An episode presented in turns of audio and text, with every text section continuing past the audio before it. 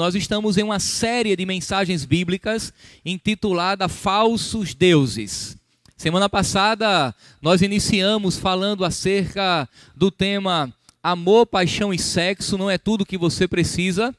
E hoje o tema é ganância cega. Eu quero, antes de qualquer coisa, orar com os irmãos, pedir para que Deus fale aos nossos corações de maneira poderosa. Vamos lá?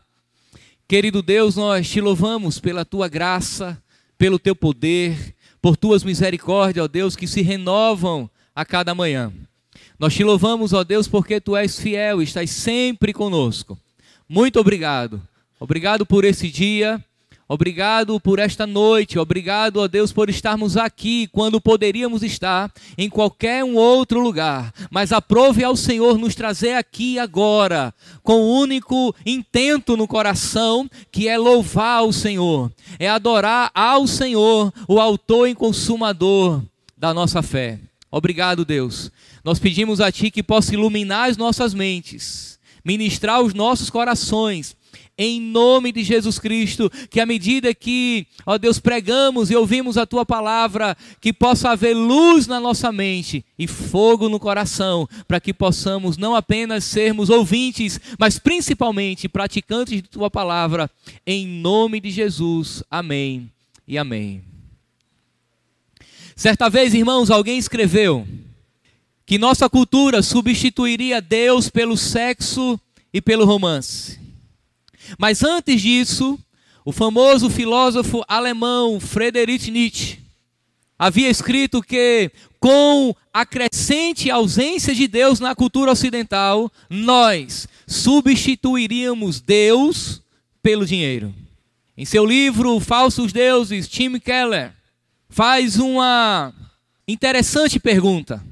Ele pergunta: o que induz o homem a falsificar o peso dos produtos que vende.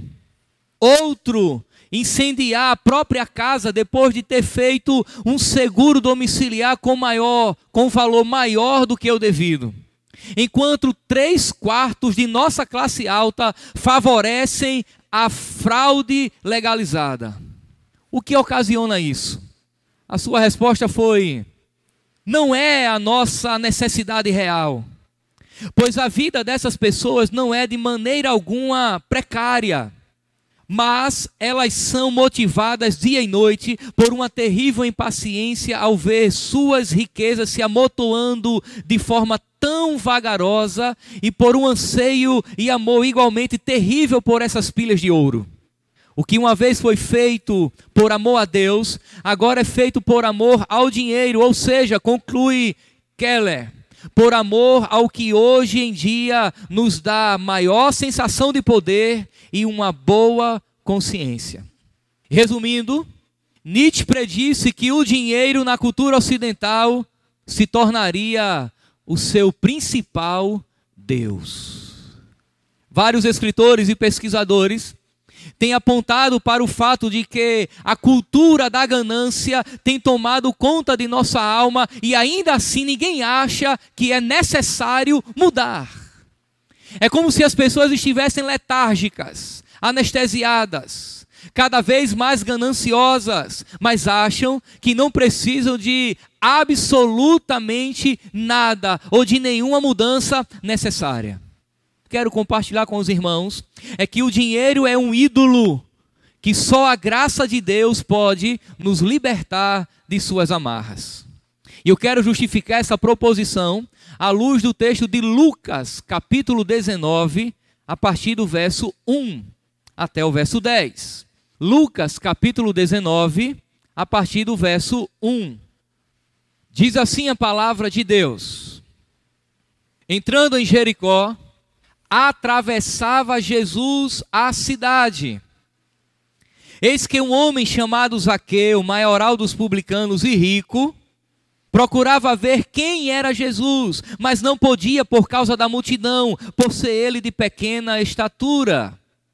Então, correndo adiante, subiu a um sicômoro, a fim de vê-lo, porque ali havia de passar. Quando Jesus chegou àquele lugar, olhava, olhando para cima, disse: Zaqueu, desce depressa, pois me convém ficar em tua casa. Ele desceu a toda pressa e o recebeu com alegria. Todos os que viram isso murmuravam, dizendo que ele se hospedara com um homem pecador. Entremente, Zaqueu se levantou e disse ao Senhor: Senhor, resolvo dar aos pobres a metade dos meus bens. E se em alguma coisa tenho fraudado ou defraudado, defraudado alguém, restituo quatro vezes mais. Então Jesus lhe disse: Hoje houve salvação nesta casa, pois que também este é filho de Abraão, porque o filho do homem veio buscar e salvar o perdido. A pergunta, irmãos, agora é: como podemos nos libertar da idolatria do dinheiro que nos cega? Quando, como nos livrar das amarras da ganância cega? À luz do texto, eu quero responder essa pergunta. Em primeiro lugar, como nos livrar da ganância cega? Reconhecendo o poder sedutor do dinheiro. Os versos 1 e 2 diz que entrando em Jericó, se referindo a Jesus, ele atravessava aquela cidade. E o texto identifica ali um homem chamado Zaqueu, que acrescenta-se ainda que ele era rico e chefe dos publicanos.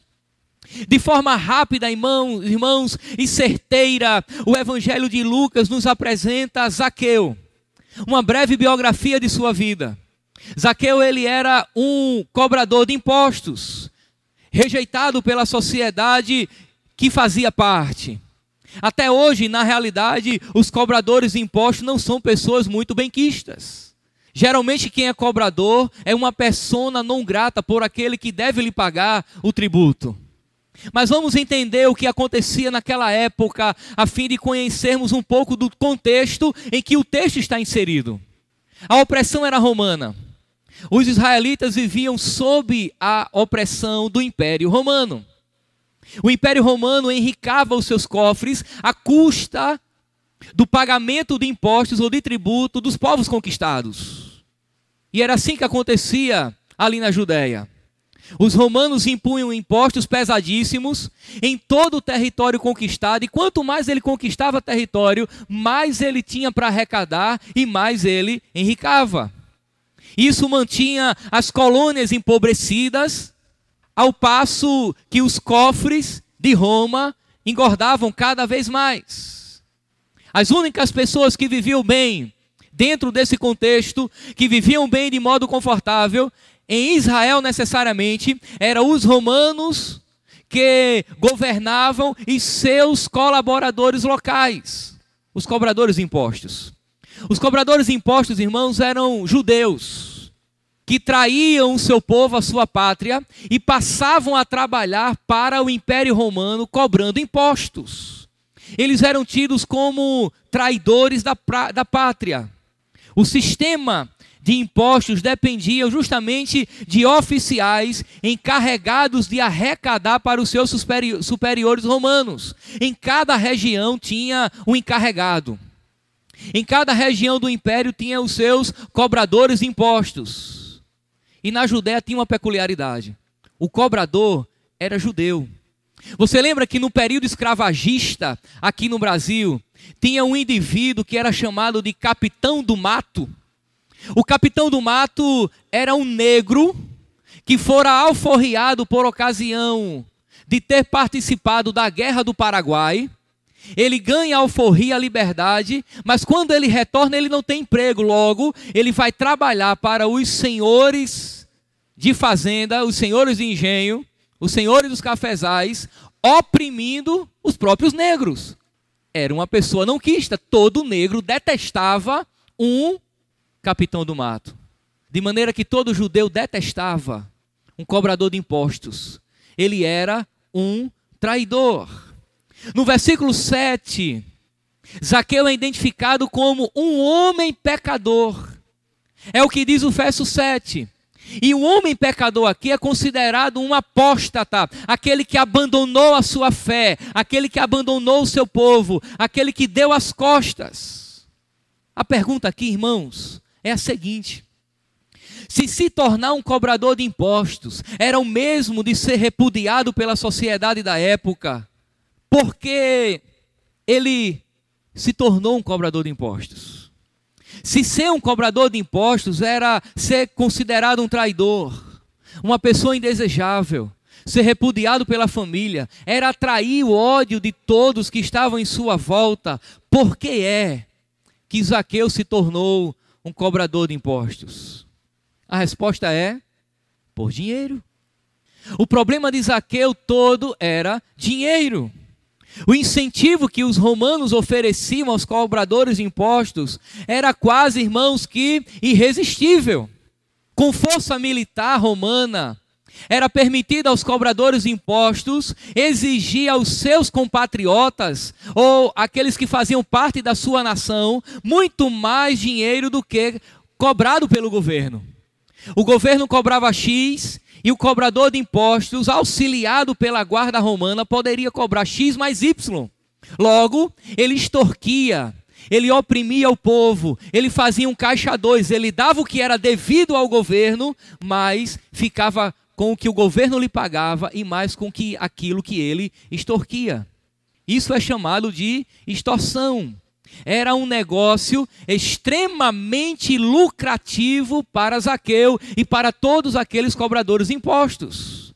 Os cobradores de impostos eram as pessoas mais ricas da sociedade, detalhe, também as mais odiadas. Uma das razões pelas quais Lucas, o escritor do Evangelho, chamou nossa atenção para Zaqueu é que ele não era um simples cobrador de impostos. Tem um detalhe aqui no texto.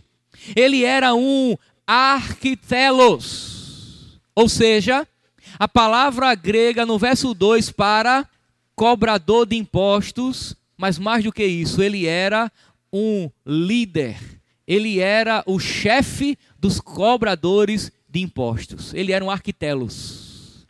Ele não era apenas um cobrador simples, de baixa patente.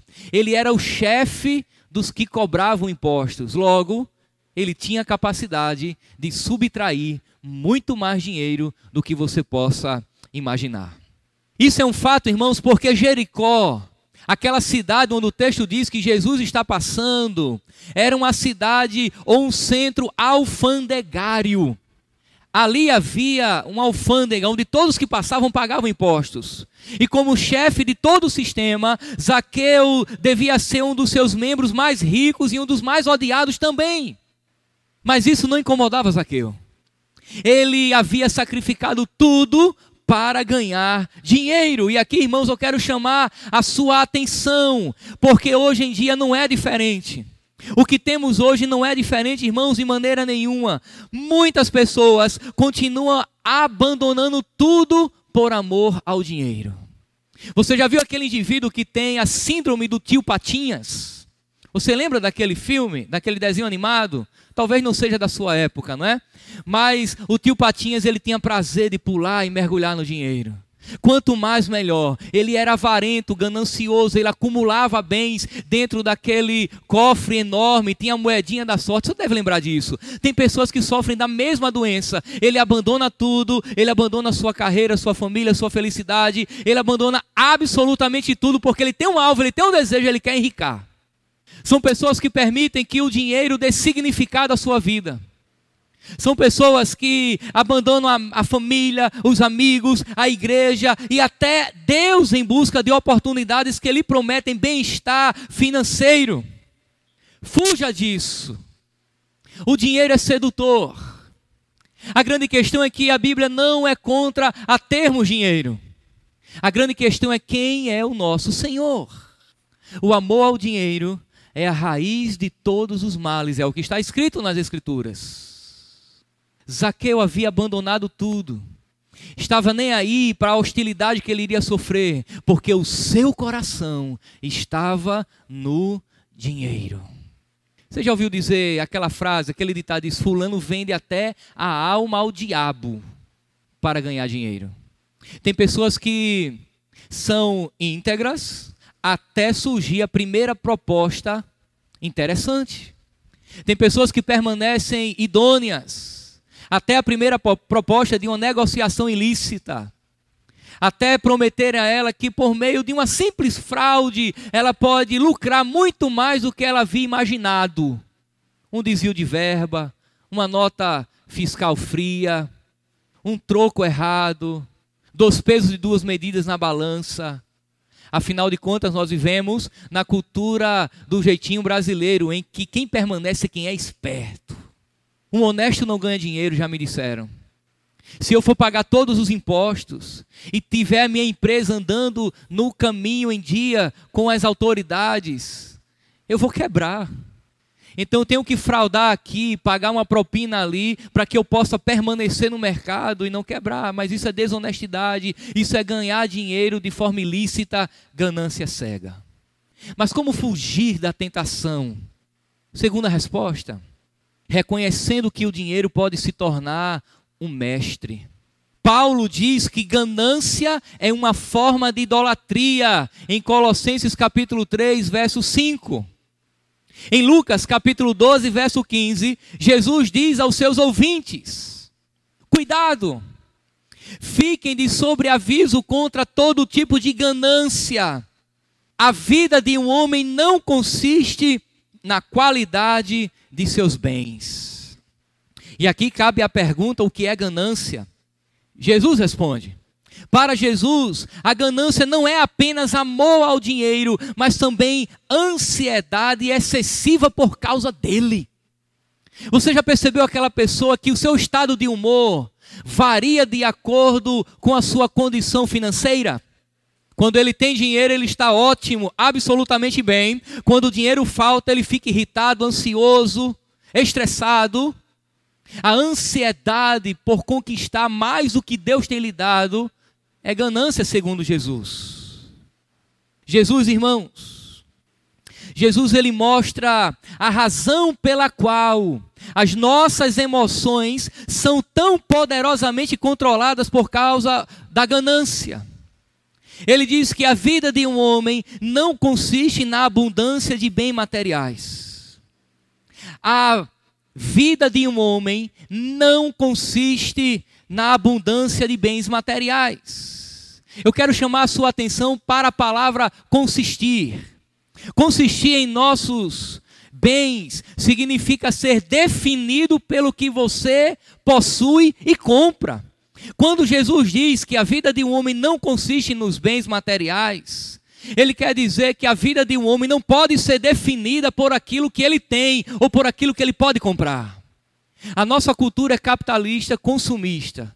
É, um, é, um, é uma característica de um mundo secularizado, o consumo. Se não consumirmos, o mundo para. E a igreja está inserida nesse contexto e muitos dos nossos irmãos são extremamente consumistas. Na realidade, quase todos nós somos extremamente consumistas. Basta abrirmos a porta do nosso guarda-roupa e perceberemos de maneira muito clara que temos mais do que a capacidade de vestir. Nós temos mais do que precisamos. Nós queremos ter um sapato, uma camisa, uma calça para cada ocasião do dia e não admitimos vir ao próximo culto com a mesma roupa do anterior. Nos sentimos mal. Paralelo a isso, tem sempre aquele que olha e diz: veio com a mesma camisa. Mas você sabe o que é consumismo? Consumismo é comprar o que não precisa com o dinheiro que você não tem para mostrar quem você não conhece. É dentro desse contexto, irmãos, que a ganância se revela, mas a nossa vida não consiste nisso. Há pessoas que a, a, a, têm o seu significado por aquilo que tem ou pode comprar. O termo consistir descreve uma identidade pessoal baseada no dinheiro. Refere-se a situações em que, se as riquezas se perdem, não restará mais um indivíduo, pois o valor pessoal se baseia no valor financeiro. Aquele ditado: o indivíduo só é, só vale o que tem. Não é assim. Pessoas que, quando perdem o dinheiro, elas já não se sentem mais importantes, elas não se sentem que são um indivíduo ela é um zero à esquerda. Ela era tudo quando tinha tudo. Quando perdeu tudo, ela se reconhece um nada. O dinheiro ressignifica ela. O dinheiro é quem dá o significado de sua existência. Ela só é, ela só se apresenta bem, ela só é um indivíduo, um ser, se tiver. É esse problema que Jesus está trabalhando aqui. Um pouco depois, Jesus vai direto ao ponto e chama isso pelo nome. Nenhum servo pode servir a dois senhores, pois odiará um e amará o outro, ou se dedicará a um e desprezará o outro. Você não pode servir a Deus e ao dinheiro. Algumas traduções trazem mamon. Os fariseus que eram amantes do dinheiro ouviam tudo isso e zombavam de Jesus. Portanto, Jesus lhes disse: Vocês são os que justificam a si mesmos aos olhos dos homens, mas Deus conhece o coração de vocês. Aquilo que tem muito valor entre os homens é detestável aos olhos de Deus. Nós invertemos os valores e acabamos por valorizar o que de fato Deus não valoriza. De acordo com as Escrituras, irmãos, os idólatras fazem três coisas com os ídolos. Eles amam os ídolos. Segundo, eles confiam nos ídolos. E terceiro, eles obedecem os ídolos. De maneira que os amantes do dinheiro são aqueles que sonham acordados e fantasiam sobre novas formas de ganhar dinheiro, novos bens a comprar, e olham com inveja aquele que tem mais do que eles. É aquele indivíduo que senta no sofá e fica maquinando como é que ele vai ganhar mais dinheiro, mais do que já tem. Ele fica orando a Deus a fim de Deus revelar, quem sabe, o número da mega sena da virada. O idólatra é aquele que confia no dinheiro. Ele confia, ele ama, ele sente que tem o um controle de suas vidas e estão seguros por suas riquezas. Quantas pessoas você já não ouviu falar que batem no bolso e dizem: O meu Deus é o dinheiro? Por fim, a idolatria também se torna, os idólatras, perdão, se tornam servos do dinheiro. Assim como servimos às autoridades, também vendemos a alma aos ídolos, porque buscamos nele amor e segurança. Nós temos de tê-los e, portanto, somos levados a servi-los e a obedecê-los. Jesus diz que o dinheiro se torna um senhor. E se você tem um senhor, você é escravo dele. Afinal de contas, escravo não tem vontade própria. Quem manda é o Senhor. Um ganancioso, aquele que idolatra o dinheiro, ele se curva ao dinheiro. O dinheiro é o seu Senhor. E ele obedece. E ele obedece. Mas como fugir da ganância cega do amor ao dinheiro? Há uma terceira resposta. Reconhecendo a necessidade da graça de Deus. Zaqueu era um homem baixo, de pequena estatura. O texto bíblico não diz necessariamente quanto ele media, mas ele não era um gigante, ele era pequeno. Era um homem pequeno. A Bíblia também não diz que ele era não, diz apenas que ele era um pequeno homem, talvez abaixo da média dos homens dos seus dias. As pessoas não queriam, irmãos, abrir, abrir caminho para Zaqueu. A questão é o seguinte: Zaqueu era um homem baixo, mas por um homem baixo não poderia, por exemplo, ele ficar à beira da estrada, na frente de todos os demais, a fim de ver Jesus? A resposta é que, obviamente, as pessoas não queriam abrir caminho para Zaqueu.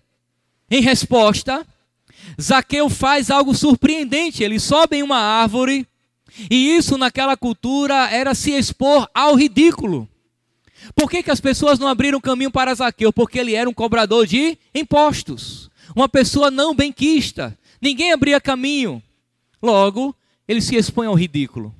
Sobe a uma árvore que a Bíblia chama de sicômoro, vegetação típica da região, e se expõe ao ridículo. Certamente para uma pessoa como Zaqueu, que já era desprezado e também baixo, seria mais sensato agir de forma adequada a uma pessoa importante. Então, por que ele agiu daquela forma? Lucas nos diz Ele queria ver quem era Jesus.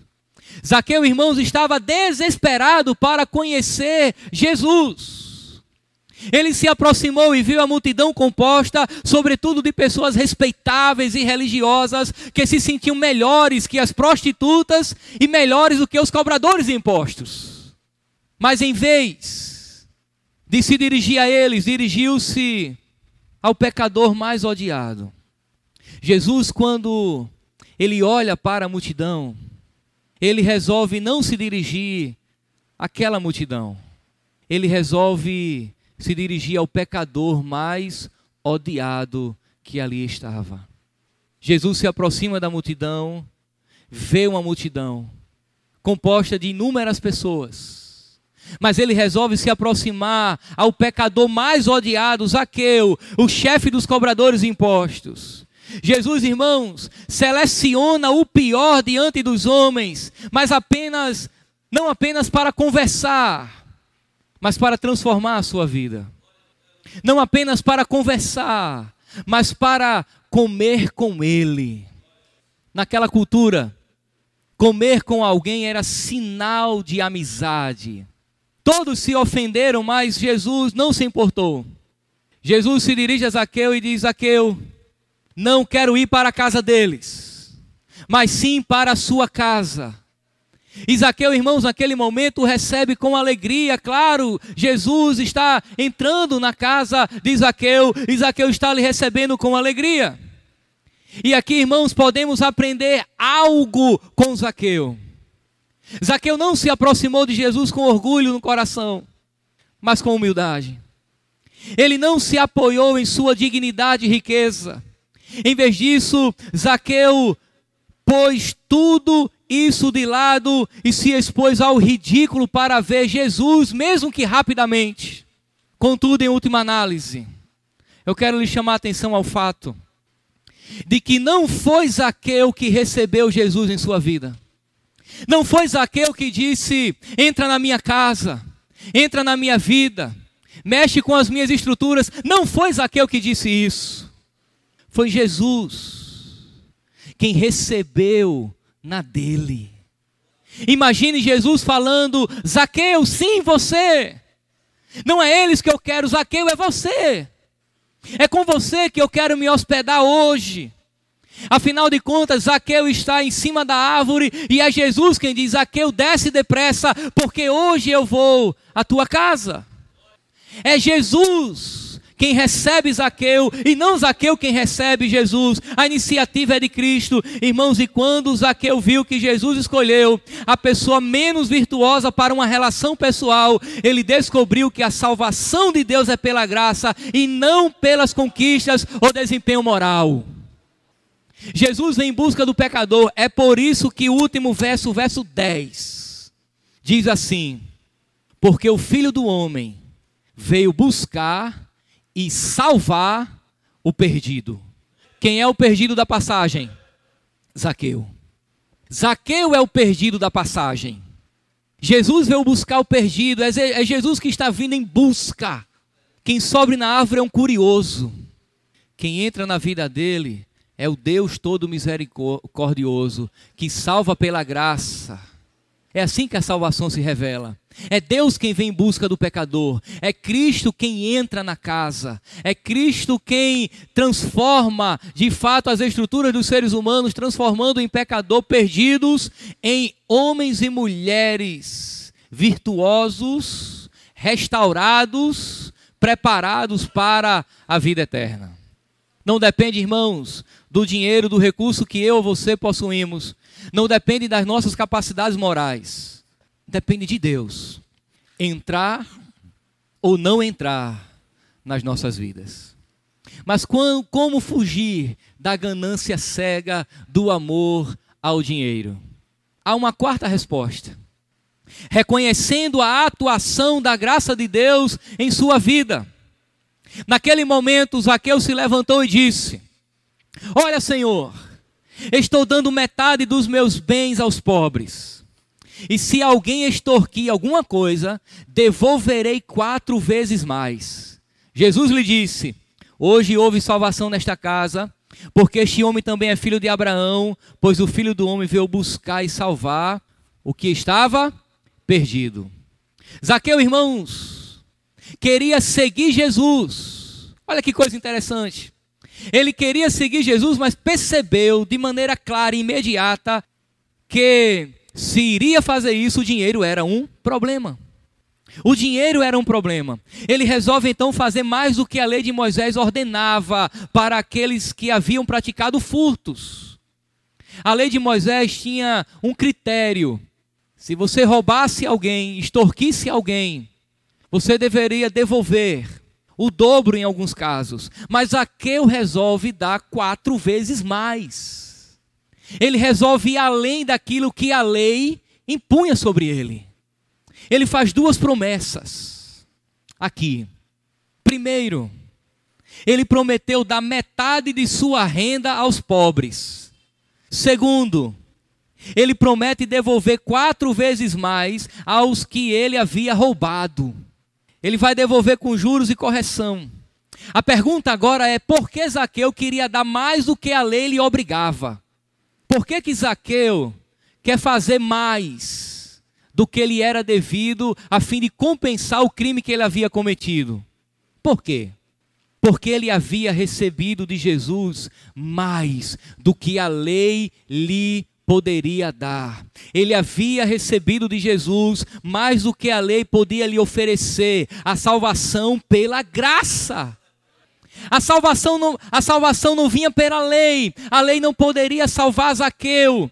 Quando ele recebe mais de Cristo, que a salvação pela graça, ele diz: Eu quero dar mais também. Eu recebi mais do que eu merecia. Na realidade, ele não merecia nada. Eu, eu recebi mais do que a lei poderia me dar. Eu quero dar mais do que eu posso dar. Amados irmãos, nós fomos alcançados por uma revelação também superior da graça de Deus em relação à lei.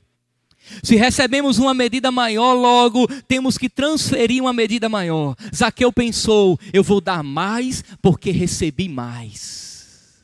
O coração dele transbordou em generosidade, porque Deus agiu com Zaqueu em generosidade.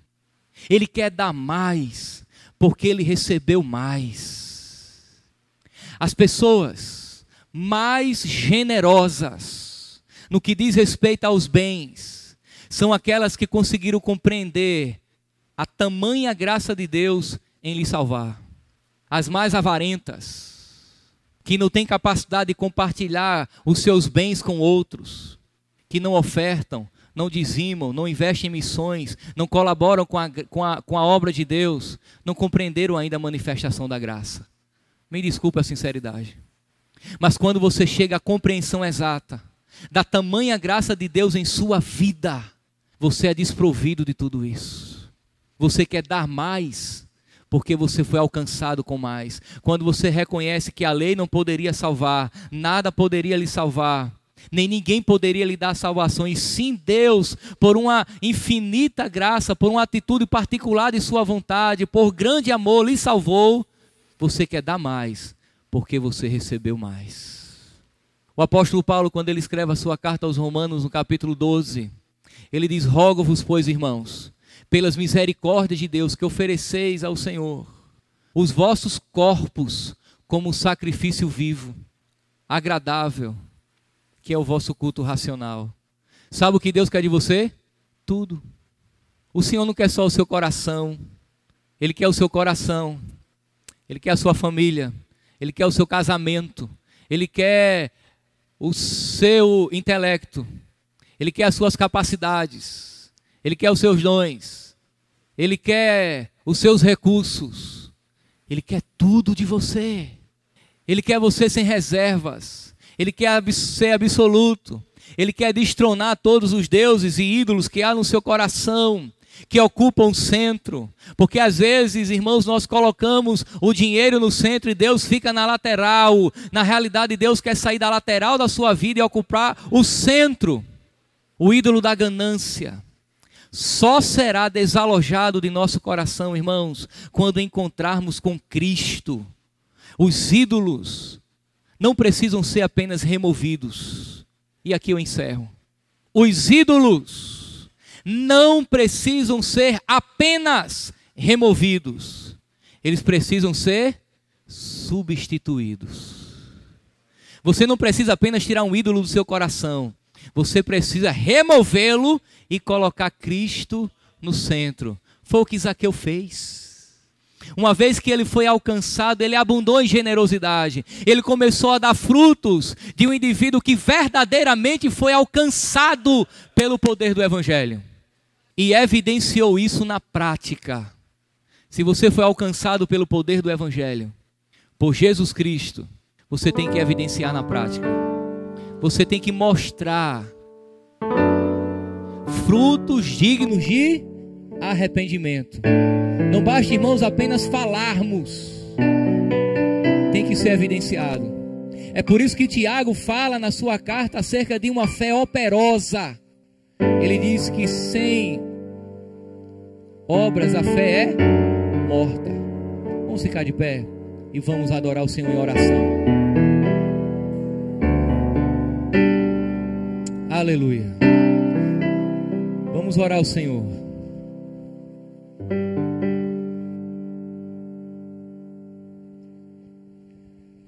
Vamos adorar a Deus, irmãos, em oração.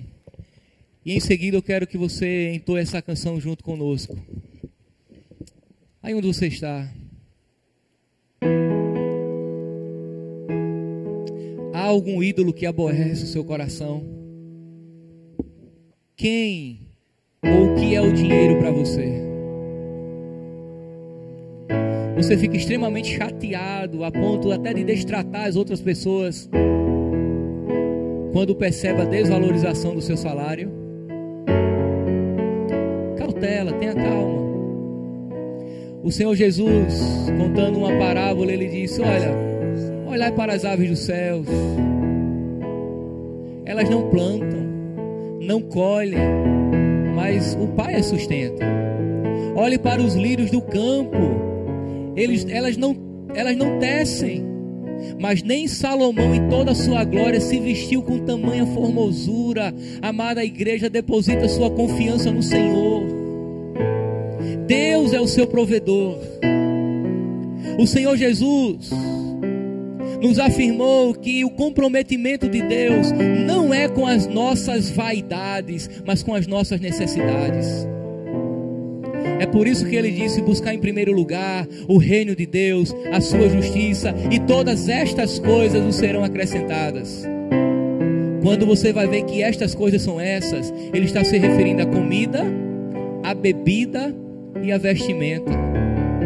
Pare de murmurar. Dê glória a Deus por você ter mais do que você precisa.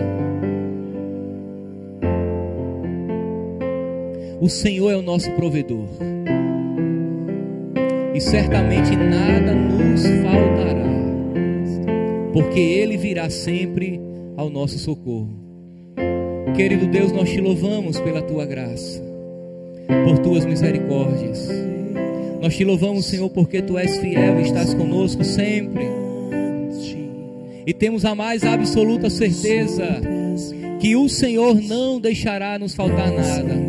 Nesse momento de crise, ó Deus, nós queremos pedir ao Senhor que nos sustenta em fé, em fidelidade, mesmo, ó Deus, tendo o salário defasado, mesmo, Senhor, recebendo aviso prévio para demissão ou já até ter perdido o emprego, Deus sustenta o nosso coração em fidelidade. Não permita que a nossa fé venha variar de acordo com a economia. Em nome de Jesus mas que o Senhor possa ser o provedor daqueles que estão desempregados, daqueles que estão sem serviço, daqueles, ó Deus, que trabalhavam e tinham um ritmo de trabalho e hoje tem outro e necessitam honrar os seus compromissos, que o Senhor possa ser o grande provedor, que o Senhor possa, abrir a porta de emprego, que o Senhor possa abençoar a tua igreja e que tudo isso venha a ser para a tua glória que os teus servos venham entender que o Senhor foi quem abriu. Que os teus servos possam ser fiéis na contribuição. Em nome de Jesus. Adore ao Senhor.